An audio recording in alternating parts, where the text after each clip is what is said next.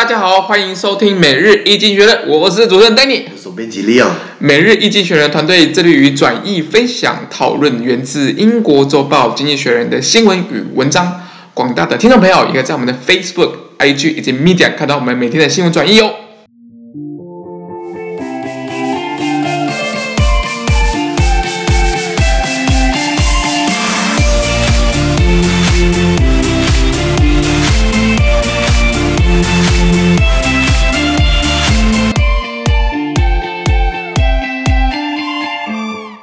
今天我们来看到是从《经济学人》截取出来的大事件。我们看到是十二月十七号星期四的新闻，而这天的新闻也会出现在我们《每日一经济学人》的 Facebook、IG 以及 Media 第两百九十 po 哦。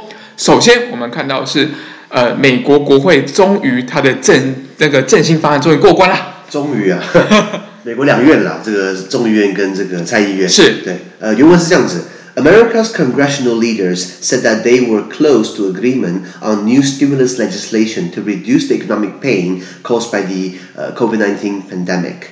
Thought to be worth around 900 billion US dollar, the deal would include fresh checks for individuals and families, as well as extended unemployment benefits. The apparent breakthrough came after late night talks on Tuesday between Mitch McConnell, the Republican Majority Leader in the Senate, Nancy Pelosi, the Democratic Speaker of the House, and others. Okay? 他就说，美国两院，这个我们知道，上一院就是参议院嘛，代表各州的利益；然后下一院的众议院，代表各州内百姓的利益。那么这两院的这个领导的要角呢，他们就是那时候很快的就于对于新冠病毒这个经济振兴刺激的这个方案、这个措施，他们要立法，很快达成协议的。其实这个东西要拉到那时候在。呃，十一月选前之前，就是在炒作是不是要有一波大的这个新冠病毒的振兴的这个这个方案方案，哎，这个 package，financial aid package 是这个包裹啦。那那时候川普给他挡着。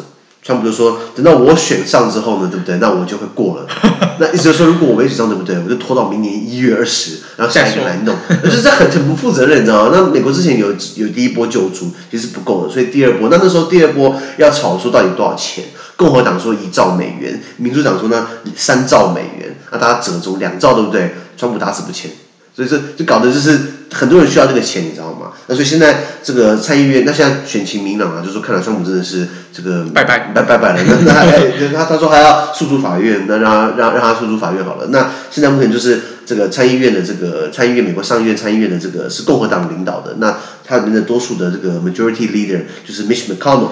然后再来参众议院就是 Nancy Pelosi 那个佩洛西，记不记得那时候川普在发表国情咨文的时候，有个女的站在后面，对，狂撕演讲稿嘛，对对对，就是 Nancy Pelosi。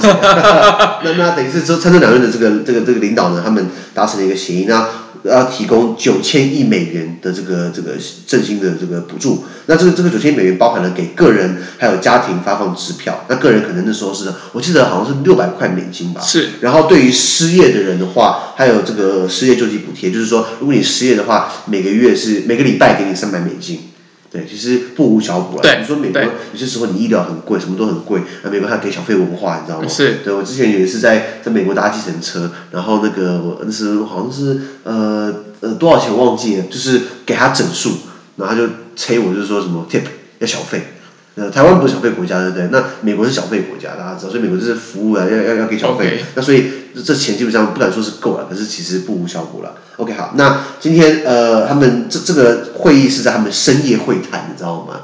他强调是在十礼拜二的时候深夜，他们这个谈好就是要做出这样的九千亿美元。那你知道很多人失业，在美国失业其实是个大问题，不是任何人失业都是大问题。可是是在美国，你有就业的话，其实是很多保障，包括你的健保，还有你的这个。这个这个员工福利，或是你的分红，或是你很多的像大企业，他们还会给员工定期的什么健保健健检啊，或是有这个呃企业的那种足球会员票。OK，呃、所以.你你有就业的话，基本上你是有保障的。对，最主要就是你有医疗健保。是，如果今天失业，对不对？就什么都没有。对，OK。那台湾台湾我们确定台湾，因为我还没有失业过，希望不要。那台湾失业的话，等你，那我们会不会有什么失失业救助金？哎，我们如果是非自愿的啊，非自愿就是你可能被资遣啊或者怎么样，你大概可以领到呃一定比例的一个失业救济金。对。那为期我记得是半年啦，或者是、啊、呃。那半年以后呢？半年以后就是因为应该是说大部分的福利都避免去养成一个福利依赖。对。既然如果是两年的话，我如果我可以领六成薪八成薪的话，那我不就不用工作了？啊、对我工作才多多领两成，多领四成的话，那我就不工作。所以很多国家会会有这种避免福利依赖的这样子一个政策的一个原则啦。OK。还是会有一个落日条款。对对对落日条款 OK 对。那你知道像我印象很深刻，在在欧洲好，在比利时，我在比利时的时候念书的时候，有个邻居，他每天就是就是在看足球、喝啤酒。是。然后他说他领失业救助金，然后他一个月可能领领个一千两百欧。是。那虽然没有很多，可是也够他这样子混日子。那那那那那那个，我问他说，那你去为什么不工作？他工作累得要死，忙得要死，然后可能就是一千八百欧，跟两千欧了不起，因为他们税很重，所以你可能就不会想为了那多五六百欧。对啊对啊对啊，就是有福利依赖嘛，这就会有福利依赖的问题，这就是可能国内国家尽量避免发生这样的状况。对了，不过至少这个美国现在很多人是需要这方这这像这样的一个振兴补助，所以我今天标题是下这个啊两党这个 bipartisan 就是两党，然后就这个说终于达成协议了，不简单啊。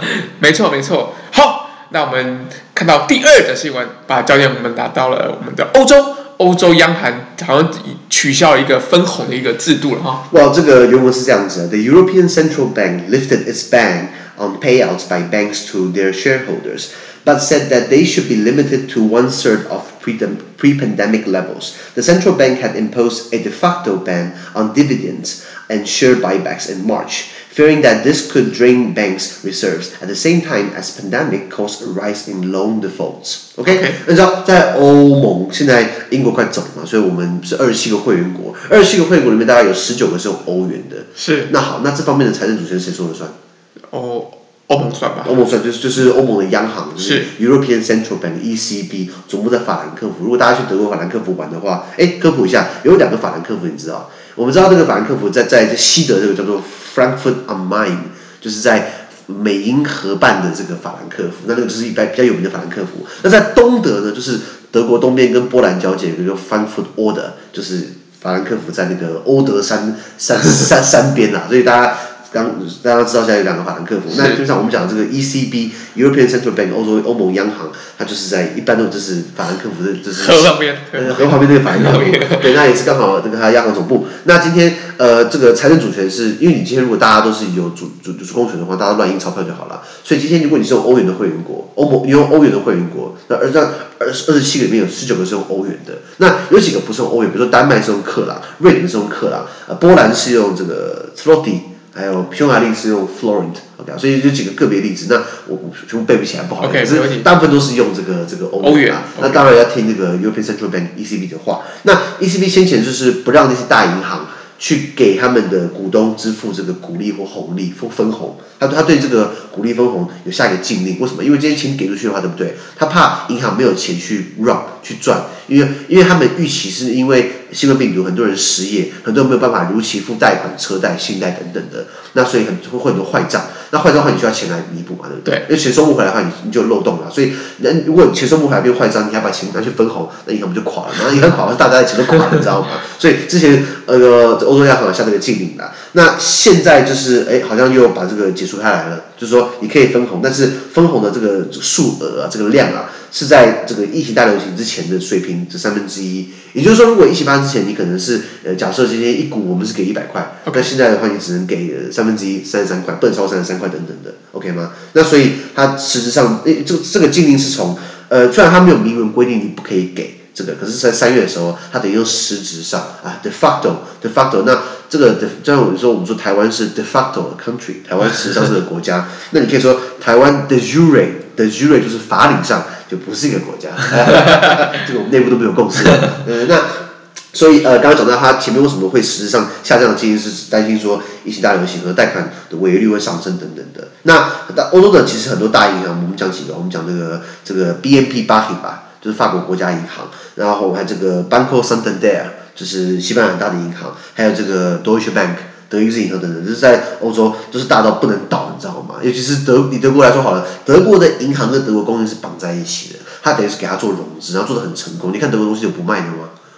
德国应该做汽车的不太卖了，因为德国汽车很卖嘛，对不对？德国钢笔也卖，对不对？所以，所以他他他银行业，然后大家把钱放在银行。德国还有一些银行是专门给工业，德国哦，工业工业使用。对对对对对，那像台湾有类似，比如台湾中小企业，对对对。那呃还有呃，像呃中小企业，他是帮中小企业做贷款的。他当然还有他也会做其他大企业，可是一般中小企业。对。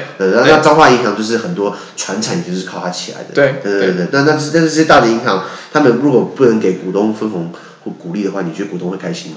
股东一定会施压政府。对，股东会施压银行，银行就施压政府。对，那那那今天你这样看嘛？如果今天投资人可以把钱放在这个银行做投资，他放在的 Deutsche Bank 德意志银行，那实际上不给他鼓励分红，哎，那如果今天跑到了这个西班牙的这个 Santander，Santander 就给他这样的鼓励分红，大家是不是把钱拿来投资 Santander？没错，对，他怕的是这样的情况，所以银行也怕投资人跑掉，或者投资投资人对他的股票没有信心，你知道吗？是对，所以这方面都是一些角力的、啊。不过现在看起来是给了一些，就是只给三分之一的。台湾台湾不知道，台湾好像台积电，我就台积电不是银行，可台积电听说它的分红不是好几十个月吗？哦哦，分红的话，分红，但它它是它那你你说的是员工分红还是股东分红不一样？好，好，那那员工有分红，确定。股东有没有？股东他是哎，股东是台积电，他们首次采取就是每一季配息。哦，配息，OK，每一季配息，实质上等于是给你好处，对，给给你一些鼓励嘛，对，实质上就是鼓励。对对对，那如果今天他不给的话，你是不是觉得，哎，公司是不是出问题啊？资金不够，对不对？会有这样的疑虑啦。对，所以今天大银行就是说，我要 keep 住我的投资人。那那欧欧洲央行这边说，你你用的是我的欧元，听我的话，你钱不能乱发，对不对？嗯，了解了解。是啊。好。那我们把焦点看到我们第三的新闻，第三的新闻哦比较有趣哦是呃所谓的阿拉伯之春的一个讯息啦。阿拉伯之春已经快要变成阿拉伯寒冬了。